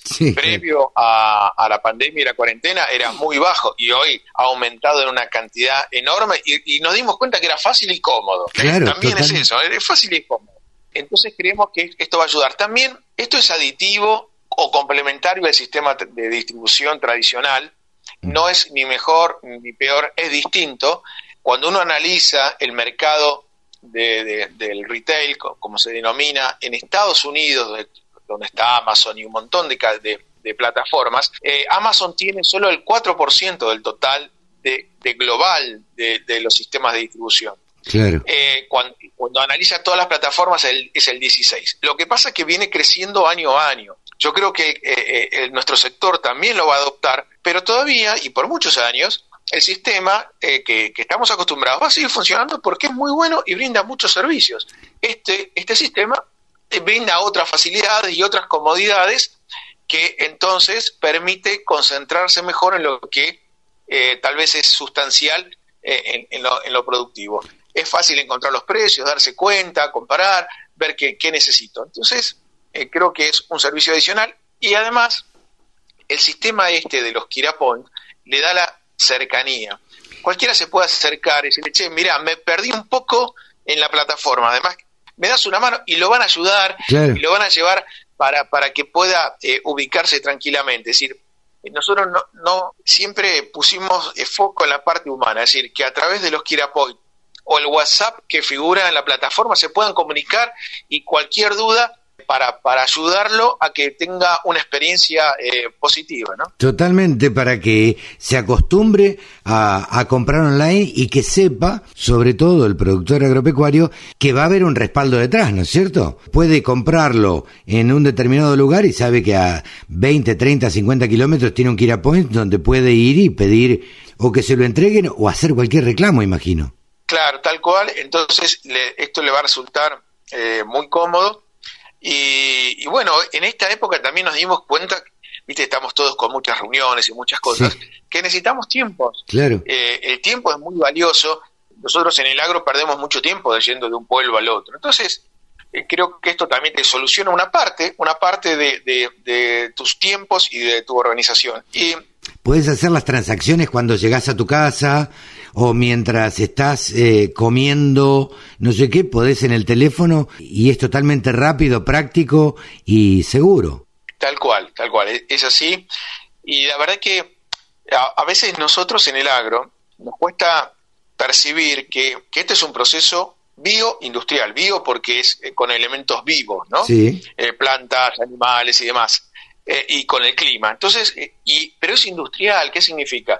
Yo tengo que tener un flujo de, de mis materias primas para producir, eh, una organización, tiempos, que, que mi, gente en el campo, cuando necesita eh, el, agroquímico esté, o el fungicida, o, si hay una urgencia porque apareció una plaga, rápidamente eh, lo pueda conseguir. Entonces, todo lo que suma eficiencia a este sistema bioindustrial es muy importante y es una alternativa más. A veces sea que no consigo, me voy, entro en la página y veo, ah, bueno, pero Kira tiene, listo, ya lo compré, me quedé tranquilo. KiraGlobal.com eh, va a salir a, competir fuertemente al mercado para brindarle un servicio al productor agropecuario y facilitarle las cosas a todo agricultor, digamos. Imagino que no va a quedar ahí donde decís vos y que seguramente eh, van a incorporar una serie de productos más. Sí, sí, eso. Eh, vamos a ir lanzando productos, te diría líneas de productos, más o menos una por mes, porque también queremos hacerlo de la forma más ordenada para que pueda responder desde la logística, de los cumplimientos, los plazos. En cuanto a las provincias, eh, es increíble, pero bueno, todos lo sabemos, la, presión impositiva y las diferentes normas que tienen las provincias y no, no es tan sencillo resolver y a veces, oye, mira, no se puede operar si no vendés grandes volúmenes de entrada en algunas provincias. Entonces, todo eso son desarrollos que lo vamos a ir llevando y nosotros estamos muy contentos con, con haber iniciado eh, en, estas, en estos cuatro días de lanzamiento ya más de 3.800 visitas tuvimos a nuestra página, Ah, eh, algo de 60 empresas ya se, productoras ya se registraron para poder estar habilitadas, habilitadas a comprar y eso significa que, que es registrado, que están decididos a comprar y ponen cuál es su posición frente a, ingresos brutos, si tiene pensiones y todo eso, que es el, único momento que es la primera vez que puede demorar un poquito más el trámite. Después es, todo muy fácil. Entonces, en una semana, digo, bueno, me parece que creo, apareció una una necesidad y, una, una, buena oportunidad. Así que estamos muy contentos. ¿eh? Bueno, eh, felicitaciones por este lanzamiento. Eh, le deseamos el mayor de los éxitos a kiraglobal.com y bueno, nos mantendremos en contacto y estaremos charlando cuando vayan agregando cosas. Este, supongo que esto va a terminar siendo una plataforma donde se venda desde maquinaria hasta productos de todo tipo, hasta para la ganadería, me imagino, en un futuro. Pero bueno, Sí, sí, va a ser motivo de otra charla y ya le vamos a ir contando a todos las cosas que se van a ir incorporando. Y la verdad que estamos, eh, eh, somos, eh, somos un grupo grande de, gente que nos, gusta innovar y hacer cambios y, ofrecer miradas nuevas y distintas.